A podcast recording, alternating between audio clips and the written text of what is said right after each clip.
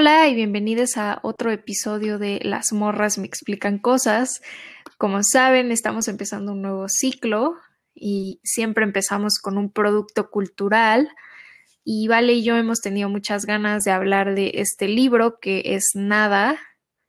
Y hola, Vale. Hola, pues sí, hoy vamos a hablar de Nada, un libro que escribió Jane Taylor y pues que resulta que María, un día, este, cuando estábamos preparando el podcast, me acuerdo que dijo que su libro favorito era Nada y yo le dije como, wow, a mí Nada me encanta. Eh, no lo considero mi libro favorito porque la verdad es que no me la paso bien leyéndolo y creo que eso es un factor eh, que yo tomo en cuenta para mi selección de libros favoritos, pero le dije, como yo cuando lo leí me quedé pensando siempre que este iba a ser como un clásico de la literatura, como de esos libros que, que se quedan después y después y pues lo sigo pensando con esta segunda relectura. Y pues nada, estamos muy emocionadas. Les avisamos que como siempre, aunque hay spoilers, ahorita sí vamos a hacer como unos, no sé, ya veremos, les avisaremos, pero un buen, buen parte del podcast que pueden escuchar sin spoilers para que sepan el contexto de este libro, le les den ganas de irlo a leer y luego regresen a escuchar el resto del podcast que sí va a ser. Entonces, estén atentos al aviso de los spoilers. Mientras tanto, pueden escuchar. Bueno, la autora, que se llama Jan Teller, que no estoy muy segura que así se pronuncie, siempre he tenido la duda. Sí, yo digo Jane, pero tienes razón, es posible que sea Jan, porque sí, no sé. Es de Copenhagen y que también chance lo pronuncie mal, pero se dedicó mucho a la vida diplomática, de hecho trabajó en la ONU un rato y cuando decidió retirarse, le hicieron muchas ofertas para que escribiera literatura y ella, o sea, de hecho, para que escribiera libros para niños, y ella siempre decía que no, porque pues no le interesaba, hasta que eventualmente un día dijo, ay, pues sabes qué, se me ocurre una historia, o sea, como que de lo que yo leí fue como que a ella le vino la idea, la primera frase del libro se le vino a la mente y dijo como, tengo que crear un personaje que transmita esta visión, digamos, por decirlo de alguna forma, y se le hizo muy bueno para adolescentes. Y de hecho yo lo leí en mi adolescencia, cuando tenía como, ¿qué te gusta? Como 13 años. Sí, yo igual creo que lo leí como a los 13, 14. Y porque me lo recomendó, yo leía muchísimo cuando iba como en secundaria, en prepa ya no tanto porque me pegó la pubertad, pero antes de eso leía muchísimo y estaba hablando un día como con un amigo de mi mamá o algo así y le dije que me gustaba tal y cual libro y no sé qué y no sé cuánto y me dijo, ay, pues sabes que te va a encantar nada. Y yo, ah, caray. Pero se me hizo rara la recomendación, o sea, en retrospectiva, releyendo el libro, porque yo pienso que me pudo haber, o sea, como que cuando estás en la adolescencia, pubertad, como preadolescencia o lo que sea, como que eres muy susceptible a como, ay, odio la vida, odio el no sé qué, y yo siento que me pudo haber creado una crisis como existencial horrible, porque aparte yo sí era muy propensa a crisis existenciales, o sea, una vez me preguntaron en mi clase de inglés que a qué me quería dedicar cuando creciera o algo así, y te juro, me lo tomé súper personal, lo pensé días y dije como no me quiero dedicar a nada, no sé qué, pero cuando leí el libro no me creó una crisis existencial, ni mucho menos, lo disfruté mucho, como que me gustó mucho esa nueva, digamos, como perspectiva de las cosas. Y no sé, la verdad es que lo disfruté mucho. Pero justo antes de grabar el podcast estaba hablando con Valentina que el libro fue censurado en varios países y lugares cuando salió por los temas que tocaba, lo cual cuando ya hablemos más del libro en sí es muy irónico porque yo siento que gran parte de la crítica del libro es que no se pueden hablar de esos temas. Entonces, no sé, la verdad es que es un libro bastante fuerte, pero que muy al contrario del libro, yo diría que vale la pena leerlo. Y no sé, ¿Qué más tengas que agregar? Sí, o sea, yo creo que, o sea, fue prohibido porque como que está esta idea de que no hay, no podemos leer de niñas ciertas cosas, o sea, o sobre ciertos temas, pero yo creo que muchas veces es como una infantil, infantilización, o sea, no porque no sean niñas, porque sí son, pero diferentes infantilización de más como a los adolescentes y también a los niños, o sea, como que siempre piensas en un niño de 5 años y piensas que comprende menos de lo que comprende, lo mismo a los 10, lo mismo a, la, a los, a los 8, o sea, siempre piensas que comprenden más de lo que realmente comprenden, cuando en realidad uno como que rememora y a los 15 años ya sabías, no todo, pero, o sea, no todo en sentido de experiencias, estoy hablando de todo, de que sobre casi todos los temas que existían en el mundo y problemas y cosas que pasaban. Ahora, que las pudieras digerir de la forma correcta, pues, tal vez no, y eso sí, no digo que, que no. Y creo que como que el, el miedo era que este libro provocara como cosas como muy heavy en los, en los niños y que, pues sí, o sea, que se cuestionaran como cosas de la vida que normalmente no se cuestiona, porque, bueno, la frase creo que no la hemos mencionado, este, María, eh, pero como que este personaje principal, lo que, o sea, su argumento es que las cosas que hacemos no tienen sentido, que nada tiene sentido, por eso el libro se llama Nada. Ah, sí. O sea, lo que él dice es nada tiene sentido, hace mucho que lo sé, por eso no es necesario hacer nada. Creo que es así. La frase exacta dice en el primer capítulo, si es la primera página, dice, nada importa, hace mucho que lo sé, así que no merece la pena hacer nada. Eso acabo de descubrirlo. Y esa es la frase que, según entiendo, Jan Teller o Jane Teller dice que le inspiró a crear el personaje que dice esta frase, que se llama Pierre Antoine, Anton, no sé cómo se pronuncia tampoco. Y que luego, luego, o sea, es la segunda página, no es ningún spoiler pero, pues sí, y yo creo que tienes razón en eso, justo de que como que muchas veces no dejamos que las niñas tengan autonomía sobre ese tipo de decisiones, por decirlo de alguna forma, como claramente, como ya hemos mencionado, el libro sí es un libro fuerte, pero pues deberíamos como de darle la oportunidad a las niñas de poder procesarlo y digerirlo de la forma en la que puedan. También porque digamos que ya bajo ese concepto, pues tal vez hay muchas cosas que no entenderían, entre comillas, como si estás pensando desde la mente como de un adulte que no le quiere dejar a un niño leer esto. Entonces como que no importaría que lo lean, pero pues al final del día yo creo que justo te abre la mente.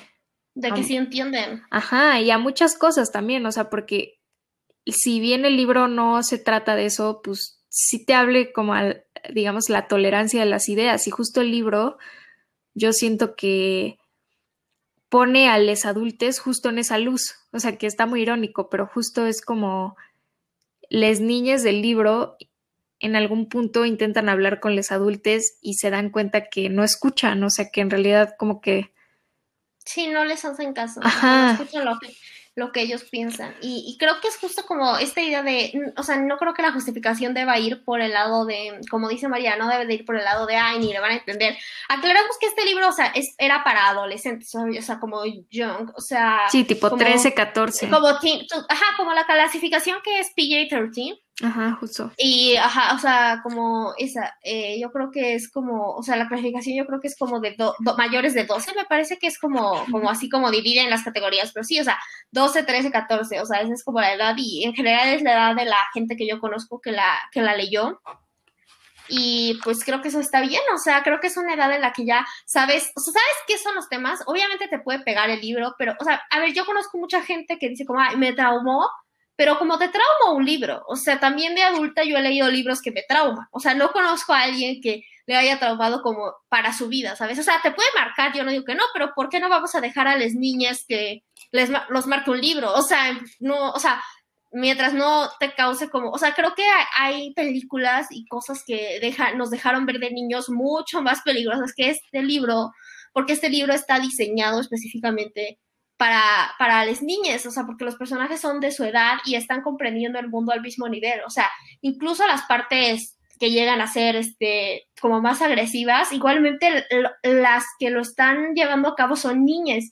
Si te fijas, las relaciones siempre son entre niñas, o sea, sí está cuidado aunque parezca que no. O sea, parece a momentos que la autora le valió, pero yo creo que no. O sea, yo creo que realmente no le valió.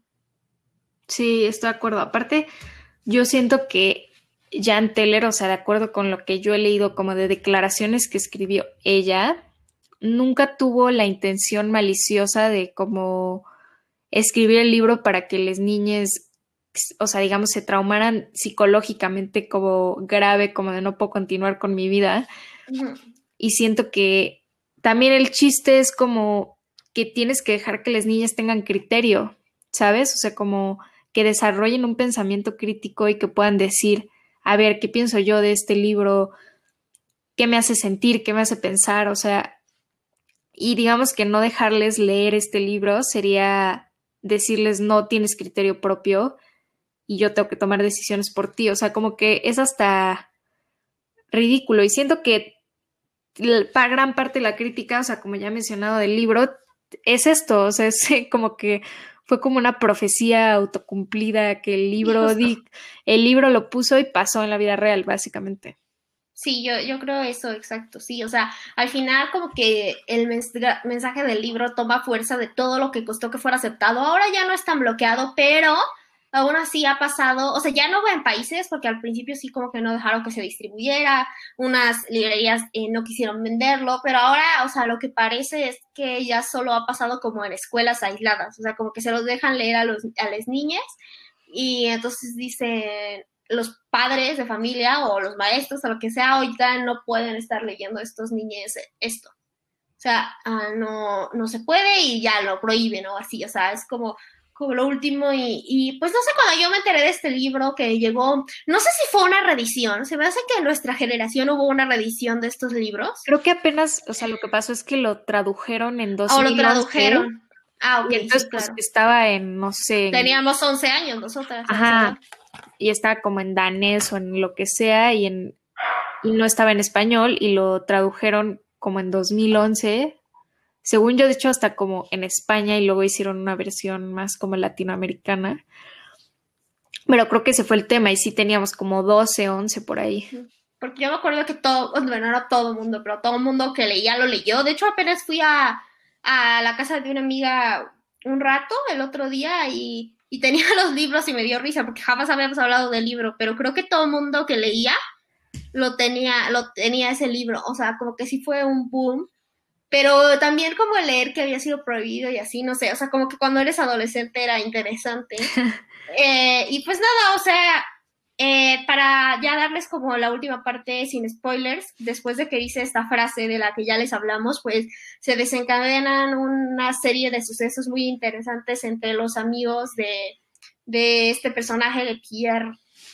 Y, y pues que empiezan a cuestionarse como esto, ¿no? Si es verdad lo que él dice que la vida, bueno, que nada tiene sentido, no solo la vida, ¿no? Sino nada. Y les empieza a decir frases, ¿no? Que de hecho yo tenía varias subrayadas de adolescente, eso me gustó leer las cosas que subrayé. Además, muchas me seguían gustando, pero sí, ¿no? Como que somos millones de personas en el mundo y que eh, nada tiene sentido porque de todas formas lo que hagamos no importa y cosas por el estilo. Entonces, es a partir de ahí que se desarrolla todo. Entonces, o sea, sé que suena como algo súper complejo, pero es muy interesante ver cómo los adolescentes se toman eso y cómo dicen como, como no, eso no es cierto. Y creo que ese es un punto de realidad del libro fuerte, al final, eh, que, que, yo creo que ayuda a que, a que no termine siendo como tan terrible, que este niñe funciona ya por último como una especie de, no voy a decir villano, pero sí de que no es el héroe de la historia. Entonces siento que eso es como el gran factor que hace que lo puedan leer los niños. Entonces, bueno, las niñas, perdón les niñas. Entonces, pues nada, si tienen un niño en casa, lean el libro y después se lo pueden prestar, mayor de 12. Si quieren, mayor de 14 para asegurarse. pero yo diría que de 12 se puede. pero bueno, sí, si tienen un poco de miedo, de 14 podría ser. Y pues nada, este, si no han leído el libro, vayan a leerlo. O si no les importan los spoilers, pues aquí quédense. Y pues ya. Exacto. Pero bueno, ya entrando al libro, o sea, iniciando la parte de los spoilers, eh, se me hace a mí como muy significativo que al principio, digamos que todo esto transcurran estos hechos en un ciruelo donde está Pierre Anton donde les dice como, digamos, hasta un poco como qué tontos son todos ustedes que están yendo a clases porque nada importa y pues por eso yo ya no voy a estudiar y pues que les vaya bien. Y la narradora de estos hechos, que no me acuerdo cómo se llama ahorita, pero se me va, va a regresar a mí a través de, de lo que hablemos, y como que en sus pensamientos, algo que decía que a mí se me hace muy significativo es que dice que le dio muchísimo miedo cuando Pierre Anton le dice que nada tiene sentido. Y entonces eso a mí se me hace muy representativo porque siento que a través del libro lo que demuestran estos adolescentes o niñas es que les da miedo la idea de que Pierre tenga razón y que de hecho nada importe y entonces todo lo que están haciendo no merece la pena hacerlo y entonces como que qué tontos y qué ridículos que están yendo a la escuela, que están intentando trabajar o lo que sea. Y entonces lo que pasa en esta historia es que pasado eso, les niñes como que todos tienen mucho miedo de lo que les acaban de decir y deciden demostrarle a Pierre que está mal.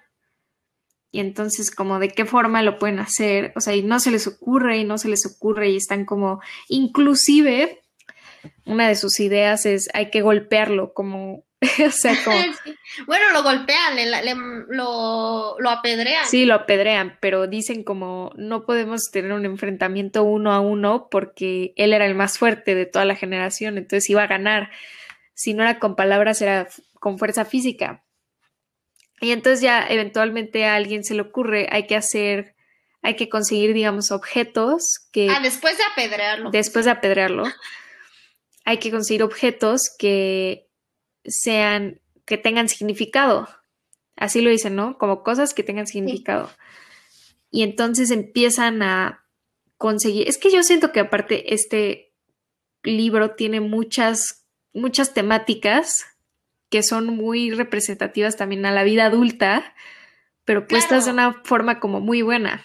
Y bueno, a eso voy a llegar, que empiezan a dar objetos como muy simples, primero digamos como cosas que son importantes para cada uno, pero que pues en realidad, que, o sea, no sé, por ejemplo, la narradora tiene como unas sandalias verdes que le encantan porque le costó muchísimo trabajo que su mamá se las comprara porque tenían tacón. Se llama Agnes, por cierto. Ah, Agnes. Agnes. Y le costó muchísimo trabajo que su mamá se las comprara y no sé qué, no sé cuánto. Entonces, como se las consiguió, pues ya no podía, o sea, no quería dejarlas ir porque eran muy importantes para ella, pero alguien más señala que debería de darlas. Y de hecho creo que la primera cosa que dan, no estoy muy segura, son como una serie de libros de Dungeons and Dragons. Sí, también dan un disco de los Beatles, creo. Ajá. Eh, no sé si era un disco, sí, un disco o una colección de disco de los Beatles. Creo que era un, no, un cassette de los Beatles, creo. Sí, o sea, empiezan a dar cosas así, como un balón, un no sé qué, pero... Y la que pone el desorden es justo Agnes. Bueno, no sé, o sea, podría decir que no es tan grave lo que pide, pero para mí es como cuando, cuando se rompe la línea de... Es que justo ahí es donde yo siento que entran como los temas que vemos hoy en día, o sea, digamos que vemos en nuestra vida a través de toda la vida, que es que una morra que se llama Gerda le dice, pon tus sandalias verdes, que para ella son muy importantes, y ella dice como, yo me voy a vengar. O sea, yo no voy a dejar que esto se quede así, como yo le voy a quitar a Gerda lo que es más importante para ella. Y entonces hasta se empieza como a ser amiga de Gerda para poder quitarle algo Sí, qué maldita, eh, la verdad. Sí, la verdad sí. Y entonces como que se acerca a ella para ver qué le importa y entonces ve que le gustan mucho las ligas de pelo y como que se la piensa y dice como, ay, le voy a quitar la liga de pelo, no sé qué. Pero dice, tiene muchas, como que no importaría, bla, bla, bla. Y hasta que Gerda la invita a casa de su papá, porque sus papás están divorciados, y ve que tiene un hámster que ama. Y entonces le dice, pues no, vas a dar tu hámster. Y nadie le puede decir que no a esta Agnes porque pues ella tuvo que dar sus sandalias y no sé quién tuvo que dar sus libros y no sé qué. E, eso, esa, esa cadenita es un desastre, ¿sí? O sea, como ya no, a mí me hicieron poner esta, esto, o sea, ya no me puedes decir que no. Literal, y entonces lo que pasa a partir de que Gerda tiene que dar a Oscarito, que es su hámster, es que... Oscarito. sí, se pasaron. Es, es que ya se vuelve como una cadena, como de que digamos que yo le dije a Gerda, entonces Gerda le toca escoger a la siguiente persona y entonces así, so on and so on, pero se vuelve muy vengativa porque ya obviamente ya ni siquiera es hacia la persona que te lo hizo a ti porque pues eso ya fue, ¿no? Pero se vuelve muy vengativa y las cosas empiezan como a escalar. Entonces, después de que ocurre todo esto, de que se acerca a ella para pedirle a Oscarito, que es su hámster, pues empieza a volver una cadena como de venganza, como de quién termina más jodido al final. Y la verdad es que se vuelve como muy punitivo, muy vengativo todo, como como que es lo único que les va a traer satisfacción y se pierde el propósito, que es también un poco es la crítica, se pierde el propósito de buscar el significado y se vuelve algo mucho más vengativo, como de tú me pediste esto, entonces yo le voy a pedir a Pepito esto, y entonces a ver quién termina peor. Y entonces después de que le pide a, a esta niña Oscarito, a Gerda, Gerda le pide a otro hombre que le dé su telescopio, que era súper importante para él y no sé qué, y que le tuvo que mentir a su papá de que se había roto y no sé cuánto. Y de ahí se vuelve, empieza como a escalar porque él le pide a alguien que dé su certificado de adopción. Y a una, a una amiga que mencionan que es este, o sea, que es coreana y que siempre ha sabido que es muy adoptada y que es como algo importante para ella y le piden el certificado literal. Aparte lo que está heavy de eso es que eso es como un documento oficial, o sea, digamos que es su identidad como parte de lo que la puede identificar como la persona que es. Y alguien dice como no puedes traer eso, ¿no? O sea, como ya por una cuestión adulta, ¿no? O sea, como de lo van a anotar. Por trámites. Y entonces ya como que el del telescopio dice como, ah, ¿tú crees que no le tuve que explicar a mi papá dónde está este? No, no creo que no tuve que explicar dónde está mi hámster y así, ¿no? Siento que es como justo, por un lado, la relatividad de la importancia entre una persona y otra, y por otro lado empieza a tomar algo como, o sea, si lo ves desde los niños, se vuelve un juego, el que ya mencionó María, pero si lo ves como desde la simbología del libro, empiezan a hacer cosas súper locas, o sea, partes de un animalito que es como tu compañía, después te vas a un telescopio que ve, o sea, era importante, y después como al certificado que es como parte de quién es esta mujer, y ahorita van a ver cómo va esto. Se empieza a volver súper macabro. Y ya como que no me acuerdo en la reconstrucción que hicimos yo y Vale para el episodio, no me acuerdo, pero también le piden a otra persona que es como extranjera de la región de donde son, que dé su bandera, que también es como una de sus posiciones más preciadas y digamos que si nos ponemos muy... Sí, como ya de simbología. O Ajá, no, y hasta muy formalistas, podría ser hasta como un crimen, como en contra de la patria o algo así, como dar la bandera y de tenerla ahí como tirada o lo que sea, pero también es como qué tan importante es la patria y como la nacionalidad para las personas. Y como también se me hace curioso porque Jan Teller pues se dedicó a la diplomacia, entonces como que siento que le estaba metiendo ahí un poco una crítica como de sí, la nacionalidad y como el patriotismo como inventado. Pero bueno, siguiendo este orden, la que pidió el certificado, bueno, a la que le pidieron el certificado de adopción, le pide a otro güey que de su serpiente, que es su mascota, ¿no? Y aparte de esto le da miedo a Gerda porque como que habían dejado a Oscarito con pero vida. Esta no, pero esta no era una mascota, era la que estaba en el... Estaba muerta. El ah, estaba muerta. Estaba, en el salón de biología, o sea, la tuvo que Tienes toda la razón. Es que, lo, o sea, ahí no era que importara tanto la serpiente, o sea, como que ahí ya fue más un reto, porque era, lo que importaba era el acto de robarse la serpiente del salón porque, de biología, porque el papá de este niño era el, era maestro. el maestro de biología, sí es cierto. Ahí fue cuando ya se empezó a poner todavía más heavy, porque ya se estaban calmando las cosas, o sea, de que el certificado está fuerte, pero ya no es como, como brutal, y aquí es cuando ya empiezan las cosas como, como macabras, macabras literal. Todo es culpa de los hombres también en este libro, ¿verdad? Yo... Tienes toda la razón. Pero entonces el de la serpiente, que era parte como, era como el matado del salón, ¿no? Yo que sí, sé. y también era el más fuerte, o sea, dicen que sí le tenían un poquillo de miedo a él. Él le pide a otra niña que dé a su hermanito. Porque su hermanito, y al principio todos estaban como, cuando yo lo leí dije como, o sea, su hermanito vivo lo van a poner ahí, como que me sacó de onda pero no, su hermanito se había muerto como por alguna enfermedad que había tenido, muy chiquito, como de tres años. Entonces querían como el cadáver de su hermanito. Y eso está súper macabro porque pues sería como, no sé, o sea, en algunas culturas incluso está como, no sé, o sea, es como... No, pues está mal, de hecho, igual, el, el que es este religioso católico va súper nervioso por eso, porque dice como esto es como profanación, o sea, está súper mal todo está mal, esto que estamos haciendo ya es como, o sea, se están pasando de lanza, o sea, pero cada vez que alguien dice, porque si hay momentos en los que alguien dice como ya se están pasando de lanza, y siempre es como, ah, sí, pues se pasaron de lanza antes, o sea, de que ya, o sea, no, no, no. Sí, ¿cómo mal. no sabes que, de hecho, en varias ocasiones dicen como, ¿cómo no sabes que esto mío no Ajá. es igual de importante que esto de no sé quién. Y la verdad es que tiene toda la razón, porque no hay forma de determinarlo, o sea, es sí, no, no, imposible. no puedes medir, medir la importantez de, de las cosas. Ajá. Y además, incluso de esto, es, se me hace como súper fuerte el detalle de que Agnes, la narradora, que es una niña del grupo, la de las este, sandalias, bueno, la de las chanclas, que dice como, es que la verdad ni siquiera creo que le importe tanto su hermanito. Sí, y de eso hecho. Es como súper heavy porque dice que como que a ella le estaba yendo muy mal cuando su hermanito estaba enfermo y la mandaron como a vivir con sus abuelos o con sus tíes.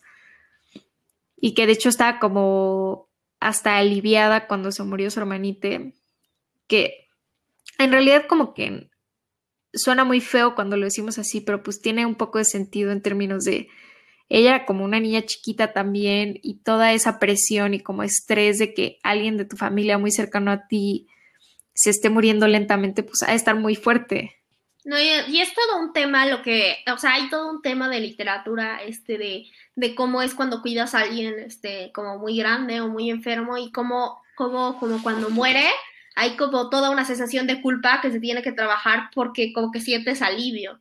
O sea, y no es por porque se haya muerto, sino por el cambio de la rutina. Y obviamente si eres un niño, más aún, o sea, y es lo que dice, que Agnes cree que ella está, o sea, que le vale. Y, y, o sea, sí se preocupa, pero porque van a ir a profanar un cementerio. Y obvio a todos les da un chorro de miedo eso.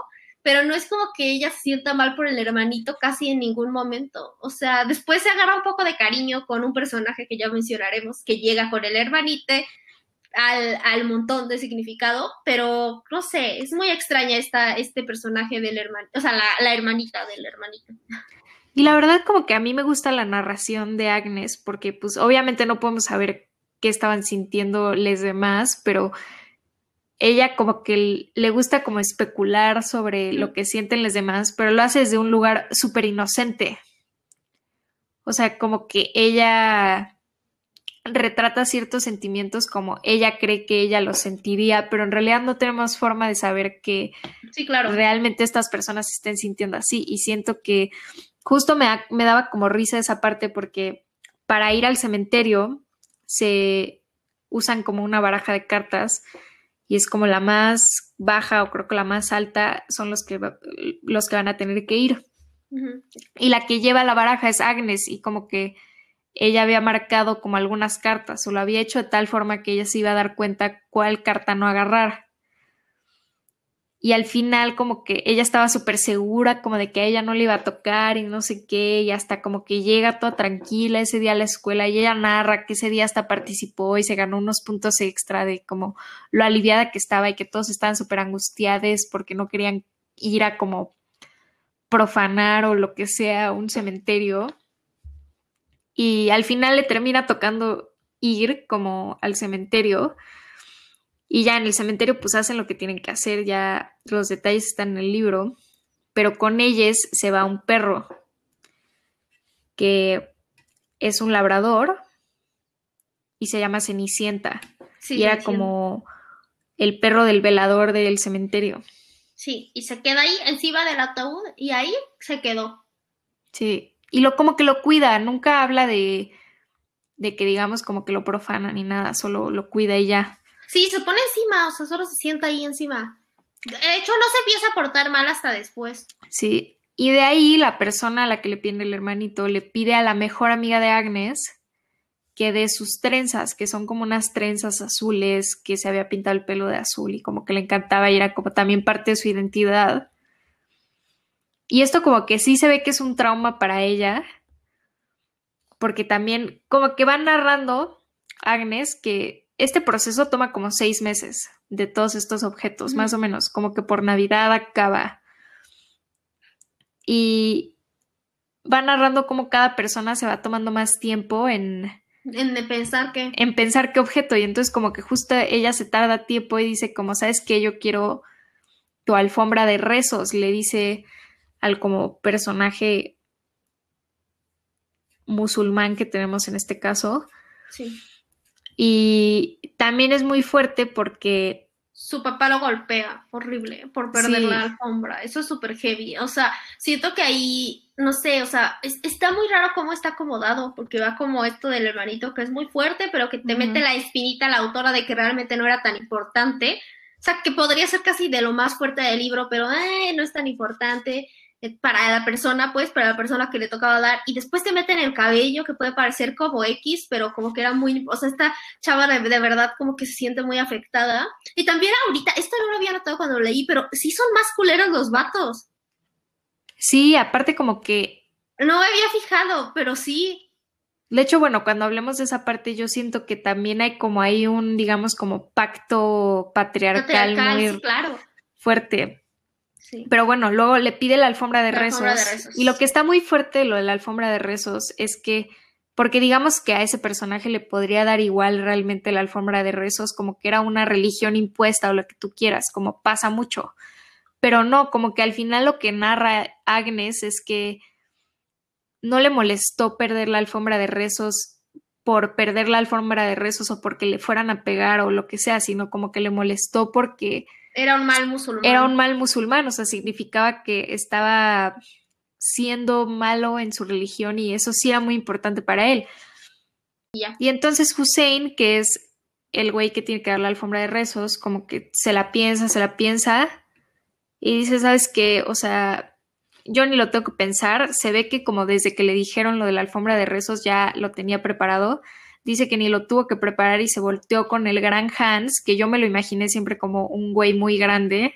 como gigantón. Como, ajá, como robusto y gigantón, o sea, como que se veía, ya sabes que en esa edad como que van creciendo disparejos, yo me lo imaginaba como que él ya había crecido, ya le había dado como su brote de crecimiento y le pide su bici amarilla. Y entonces ahí una de las como niñas del grupo insiste muchísimo en que sí tiene que dar la bici amarilla y que sí tiene que dar la bici amarilla Igual mugre chamaco exagerado, porque, o sea, acababan de sacar un, o sea, yo sé que no puedes medir la importancia, pero se pasó de lanza, o sea, de que ya acababan de dar, o sea, vieron animales, o sea, uno se fue a sacar del cementerio a su hermano muerto y este men no quería dar su, su pinche bicicleta, sí. Pero entonces que la, o sea, lo que dice el gran Hans, o sea, como que lo que pide el gran Hans es que le pide a la niña que más insistió que dé su inocencia. A Sophie. A Sophie. Y eso está súper fuerte aparte porque es como, ay, no sé, o sea, él fue el que, entre comillas, le quitó la inocencia a Sophie. Entonces también como que a mí se me hacía muy fuerte que... Sí, literal le pidió su virginidad, o sea, bueno, Ajá, o sea, pero como que... virginidad, pero es como el sentido en el que se la me gusta que usen inocencia en lugar de virginidad, ¿eh? O sea, ya nada que ver. Sigue ahora sí. No, que le que como que él es el que le quiere quitar la inocencia a ella, como, como por, o sea, eso me, me traumó muchísimo, o sea, nada más lo pienso y me da ñañaras. A mí me dio más ñañaras esta segunda vez que lo leí eso. O sea, la otra vez también me dio muchas ñañaras y me sentí muy mal por Sophie, pero la vez que lo leí, pero como que esta vez ya ves como algo súper estructural y como dices, este güey es un hijo de su, o sea, siempre piensas que es un hijo, pero como que, como que siento que cuando lo lees de adolescente, un poco sí te metes como en esta dinámica de, bueno, incluso cuando lo lees de adulto llega un momento en el que justo dices como, ¿por qué le pides esto? Te acaban de pedir algo horrible, o sea, como que llega hasta un momento en el que quieres que se, o sea, quieres que se detengan y al mismo tiempo que se vengan más, ¿no? Sí. Y es como una cosa bien rara y no sé, este, esta parte yo creo que es de las más fuertes del libro. Yo también creo. Y aparte yo, como que yo cuando leí esta parte, yo sí sentí que este era como el límite, como que ya, Sí, ya habían exacto. cruzado como, ya se habían ido al otro lado. Y yo lo había sentido desde, desde como el hámster, ¿sabes? O sea, entonces como que sí te deja en shock como hasta cuándo podemos llegar. Y, Y y además entonces- las, las, las mujeres dicen, las chavas dicen como no, o sea, no, no, y no, no. Y otra vez, la misma historia. Ay, tú como sabes que la pinche Sí. bicicleta no es igual de importante.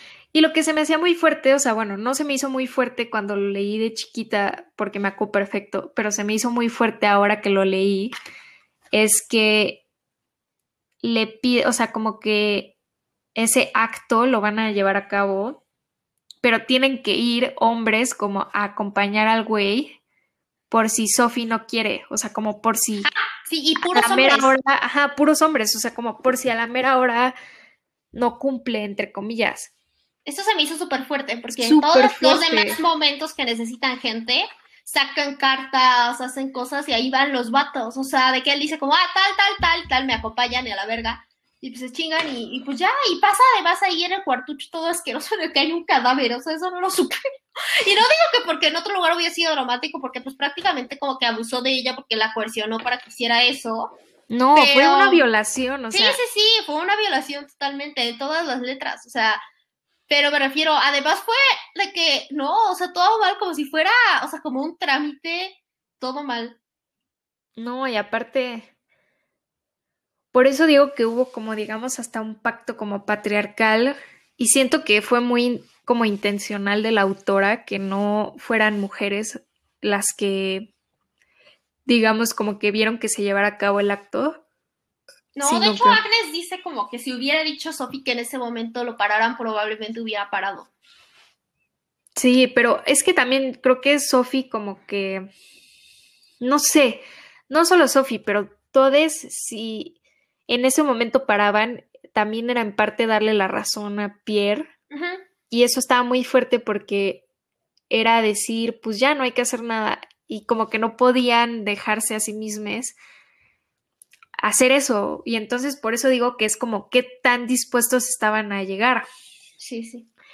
Y entonces, no sé, aparte me gustó, me gusta cómo lo narran como desde esta perspectiva de una niña de 13 años, porque ella dice que como que ella no entiende qué pasó.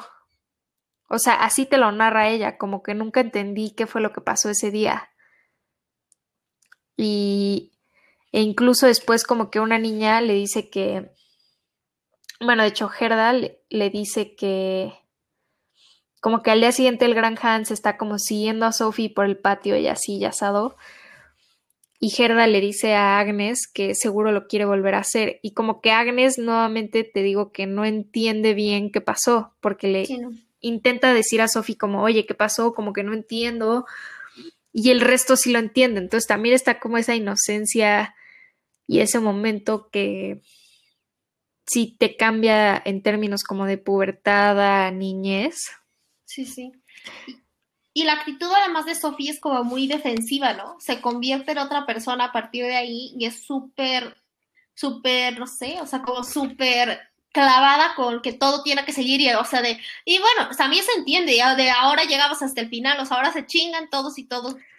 Sí, Ya. porque es como si yo hice esto y el resto ya no lo hacen, pues no, no valió, o sea, no tuvo significado que yo lo hiciera, como que no valió la pena que yo lo hiciera. Eso se me hace muy fuerte. Y entonces, este, de ahí Sophie le pide a el piadoso Kai, que era como súper religioso, Bien mocho. muy mocho, era como, ay, no me acuerdo cómo se usa, cómo se llama esa palabra, pero era como el asistente del sacerdote. Sí, es monaguillo, era monaguillo en la iglesia y le pide un Jesús gigante. O sea, El como Jesús de la Jesús- iglesia. Ajá, el Jesús de la iglesia, el típico que está ahí en la cruz y que es importante para la iglesia, pues ese, y además este al parecer era uno muy grande. Sí, y aparte lo que está fuerte de esto es que también justo se lo pide a él porque él fue uno de los hombres que acompañó al gran Hans A como hacer esto, o sea, fue como uno de los hombres que permitió que la violaran, básicamente. Entonces, como que era una venganza directa a alguien que le había hecho un mal a ella. Porque en Claro, los y otros, después va a haber una más fuerte. sí, pero por, por lo que lo digo es porque en los otros, como que, no sé, digamos, como que Gerda le pide a no sé quién tal cosa, pero no fue como que esa persona había estado involucrada en que le quitaran a Oscarito. Sí, Aquí como ya- que sí hubo como una coalición en el cual lo que ella hiciera sí le chingaba a él, pero porque él la chingó a ella, ¿sabes? Sí, sí, aquí ya se pudo dirigir como a alguien en específico. Y entonces pues ya le piden la cruz y nuevamente sacan cartas y no sé cuánto. Entonces se rompe el Jesús y pues como no lo pueden dejar a ellos, o sea, creo que se le cae como la cabeza o se rompe a la mitad, más o menos así.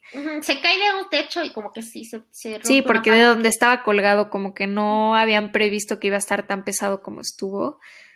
Y entonces sí se lo terminan llevando porque pues ya ni modo dejarlo ahí, dejarlo ahí como que ya estaba muy obvio que pues ya se lo tenían que llevar. Y poniéndolo en la pila esta, que ahora le llaman el montón del significado, este, la perra que se llama Cenicienta empieza como a, a hacer pipí y popó en el Jesús. Y entonces eso como que extra enoja al piadoso Kai, que es como le dicen, porque es como, no solo ya lo rompieron, como me hicieron quitarlo aquí, sino ahora literal están como defecando en él, o sea, Sí, sí, sí. o sea, le están tirando literal mierda a lo que me es importante. Sí. O sea, literalmente. Y entonces el güey como que se empieza a volver loco por este hecho. Y eso también está como, no sé, está muy fuerte como ese fanatismo. Simbolismo. No, y ese simbolismo de que le hay que pipiar Jesús se me hace súper Sí. fuerte. Sí, la verdad es que sí. Y entonces, ahí como que en ese entonces, a la que le habían quitado a su hermanito, que se llamaba Elise, pues ya como que se había hecho muy amiga de esta Cenicienta. O sea, ya era como su perrito, ella la llevaba a pasear, ella se encargaba de que comiera, como que ella hacía que el perrito estuviera feliz y como que se hacían felices mutuamente. Pero el piadoso Kai odiaba pues a este perro porque literal se meaba en el Jesús y entonces decide como hay que cortarle la cabeza. Y ahí es como cuando dicen, ok, pero no entiendo si esto va en contra de Ah, Elise o de, o de Sí, sí. quién.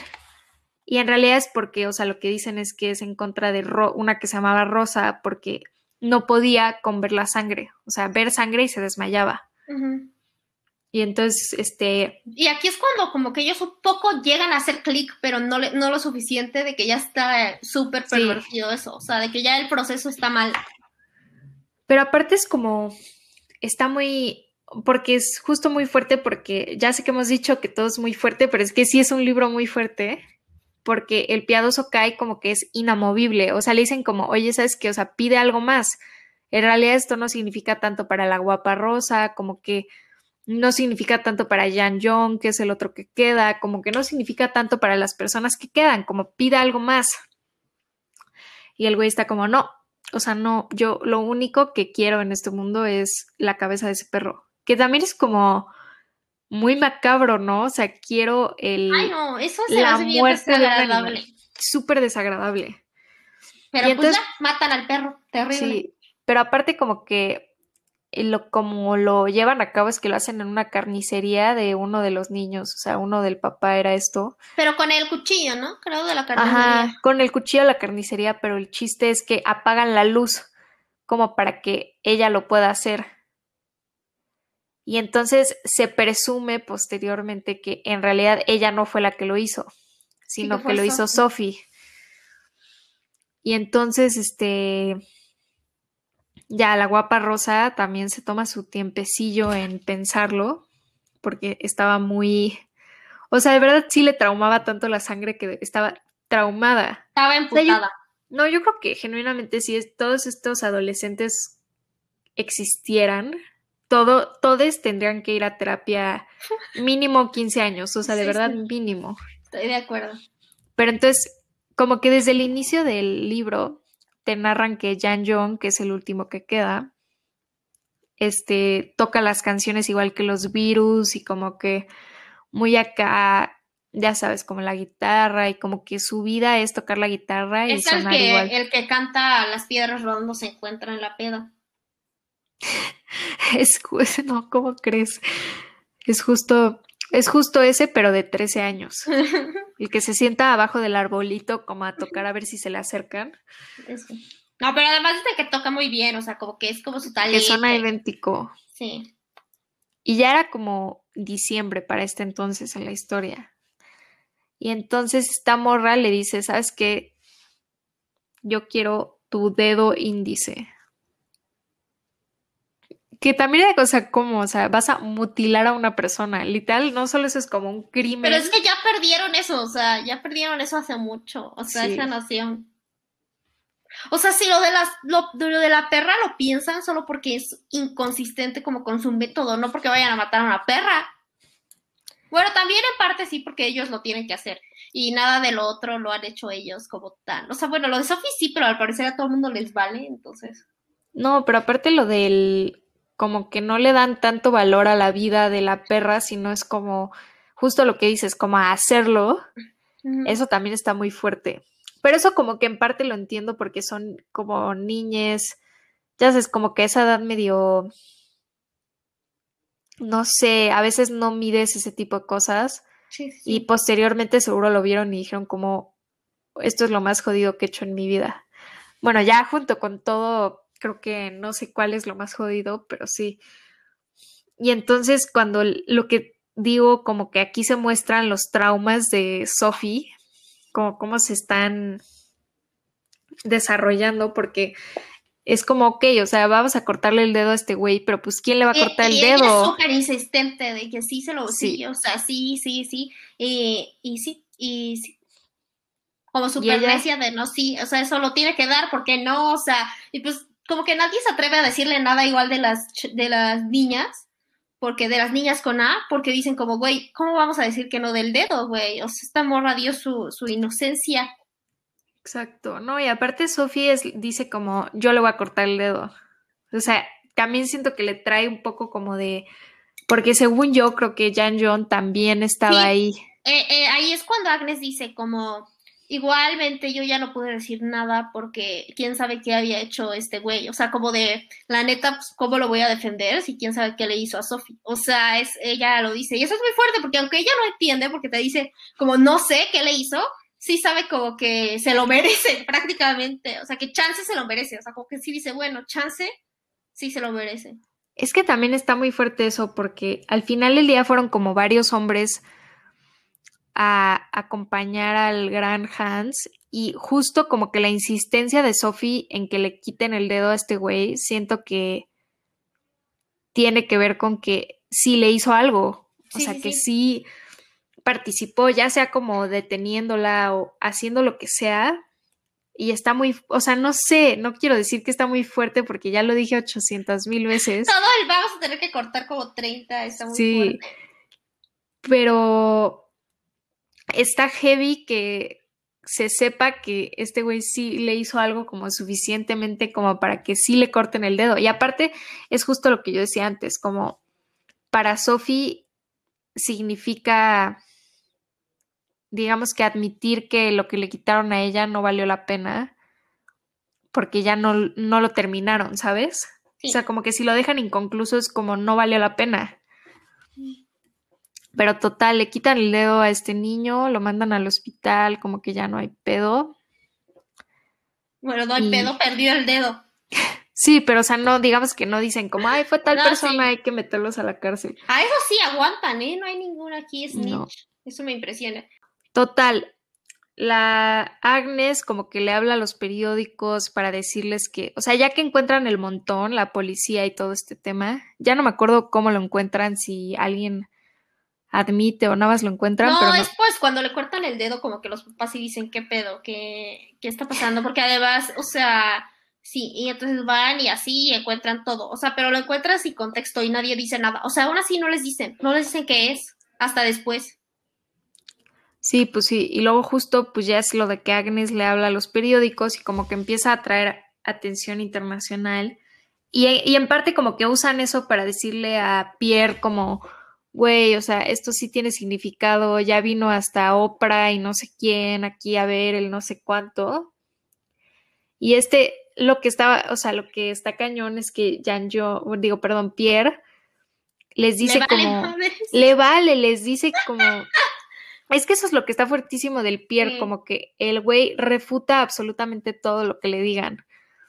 Todo lo que le dicen lo Ah, refuta. yo de verdad no entiendo cómo, eh, tanto la primera vez que lo leí como otras, como, güey, que es un güey bien necio, o sea, ya que, ¿qué más te importa que diga? O sea, yo sé que ese no es el sentido del libro y que es muy fuerte que te digan, pero, güey, me- a mí me emputaba, era como, ya, güey, o sea, no lo van a hacer entrar en razón, o sea, ya, este men está ya en otro, en otro mundo. Esto lleva a que vendan el montón como al MoMA o algo así en Nueva. York y lo venden por no sé cuántos millones. Y pues claramente ahí también es muy representativo como del arte y de todo esto, como de vender el arte y no sé cuánto, y si eso le quita significado y bla, bla, bla. Pero justo como que sí pierde significado y ellas se dan cuenta de eso. Entonces, o sea, para ellas, digamos que no es un hecho objetivo, pero para ellas sí pierde significado haberlo vendido. Y entonces empiezan a pelear como a golpes entre todos. Y, ah, o sea, como ya sabes de que tú me pediste mi manto de rezos, entonces yo te voy a pegar a ti, tú me pediste mi no sé qué, entonces yo me... Pero pues ya, como todos en realidad hicieron algo, pues ya se están peleando todos entre todos. Y entonces Agnes dice como, a ver, no, lo que tengo que hacer es ir por Pierre. Va por él y le dice como, le dice la verdad, le dice, oye, todos están peleando a golpes. Sí. Y también ahí como que demuestra, y Pierre dice, o sea, ni siquiera lo duda y se va a donde están ellas. Y también ahí Ay. demuestra como que a Pierre sí le importaban las cosas, porque si no le importaran, le hubiera dicho, pues nada importa, si estos güeyes se mueren, pues qué bueno. No, lo que quería era chingar ese men, nomás quería molestar a los vatos. a Pero los es bien, o sea, justo como que ahí es donde se sale la sopa. Bueno, total, ahorita llego a eso, pero total, llega Pierre y todos dicen como, no, pues tú eres el culpable de que nos estemos peleando así. En realidad no, no es que nosotros hayamos hecho eh, estas atrocidades, sino tú nos hiciste hacerlas y lo empiezan a golpear hasta que lo matan.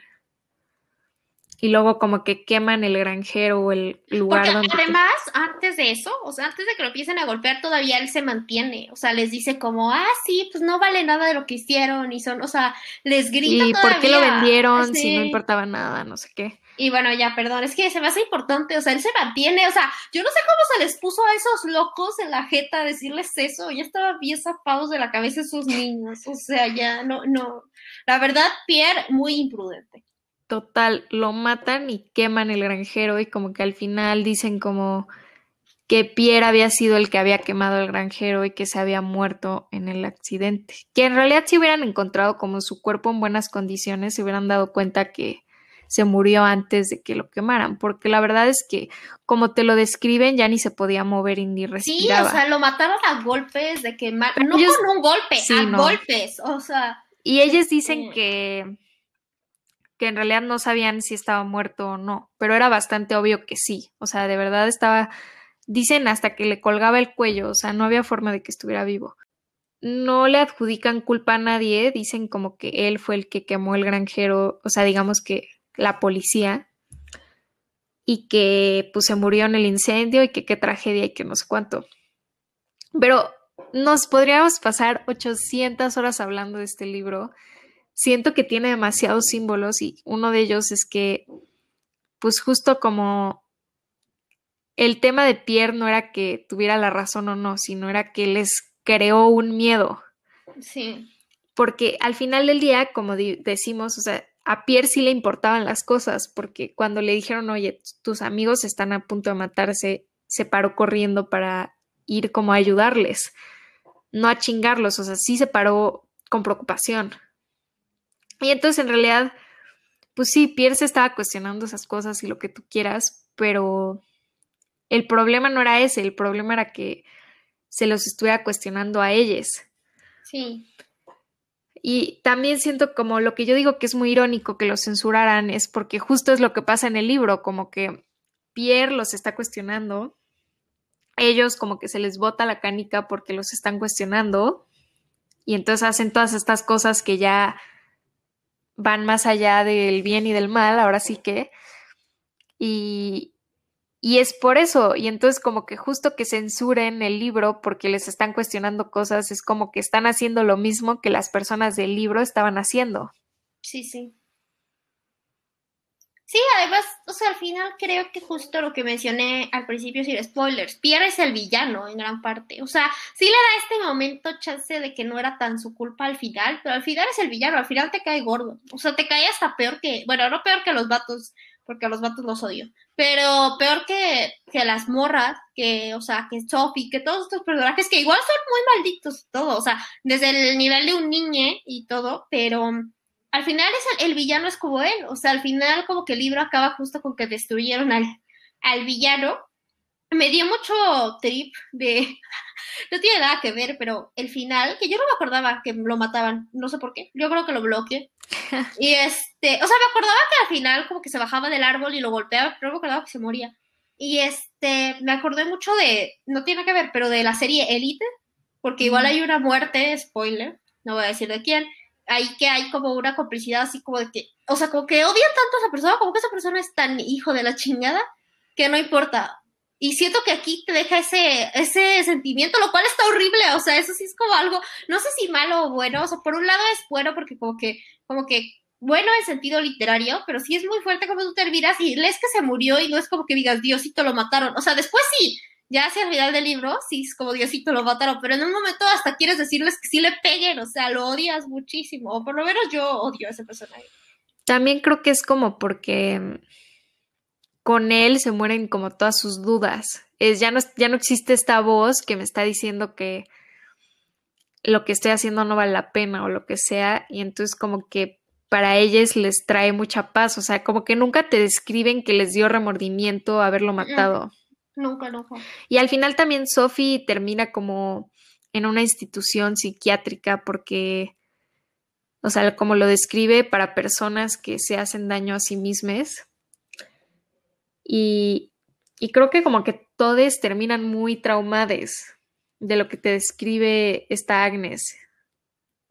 No sí, pues sí, o sea, Obviamente, o sea, hicieron unas cosas terribles. Y sí, está bien que haga ese énfasis al final. Siento que te devuelve a la realidad ese, ese último capítulillo que le dedica como a su vida después y a que ya no se vieron. Porque llega un momento en el que hasta parece que cada vez que van haciendo más cosas se hacen más amigos, lo cual se me hace muy desagradable. Pero sí, como más unidos el final como que sí te deja como esto no está bien. O sea, por eso siento que está muy bien hecho el libro. O sea, hay veces que se puede hablar de temas difíciles muy mal o muy bien y creo que este libro lo hace muy bien y pues podríamos estar horas, de hecho ya estuvimos horas hablando de este libro, pero espero que les deje la conversacióncita de leerlo o que hayan disfrutado la plática si ya lo leyeron. Sí.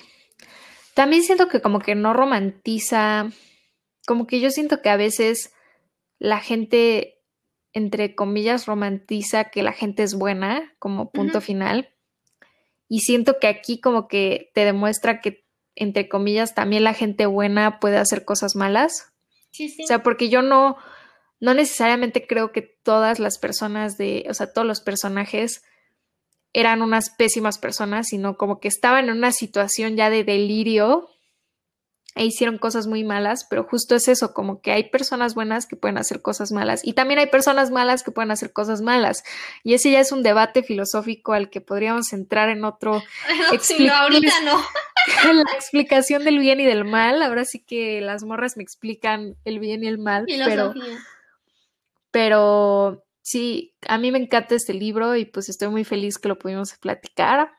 Ojalá se conecten a nuestros próximos episodios. Estoy viendo de que volví a decir que es un libro muy fuerte. o sea, no sé cuántas veces de verdad dijimos que está muy fuerte. Qué fuerte. Con eso me quedo, ¿eh? que estuvo muy, fuerte, la experiencia. Y además de leerla después, yo sí hubo momentos en los que desconectaba y era como, leí esto a los 13 años, qué demonios me pasaba. Pero no hay que caer en infantilizarse. O sea, si yo pude leer esto, no me traumó, me acuerdo que hasta lo, o sea, cool significa que los niños son muy listes. Exacto. Yo le he dicho, lo he leído tres veces. O sea, cuando era chiquita y luego cuando tenía 18. y ahorita. Y siento que estuvo bien, como que lo he leído con una perspectiva diferente cada vez. Y me gusta. Sí, el feminismo le dio otra luz, fíjate. Sí, no- también. No, lo había leído, la verdad Todo lo de Sophie, yo no lo veía así cuando era chiquita y ahora lo veo. o sea, lo vi fuerte y triste, pero no con todo, todo. Ese es el único personaje que sí es malo, lo- me cae gordo. De la tonta bici. Pues sí. Pero bueno, muchas gracias por conectarse. Ojalá se conecten a todos nuestros. Y nos vemos el próximo episodio que vamos a hacer un cambiecito de orden para hablarles del amor romántico antes del 14 de febrero. Bueno, despuesito del 14 de febrero para que tengan su reflexión. Adiós. Adiós. Muchas gracias por escucharnos. Soy María Zambrano. Yo soy Valentina Síganos en Twitter, arroba morras explican. y también en Instagram como arroba morras explican. Mándenos cualquier sugerencia o comentario. Les queremos.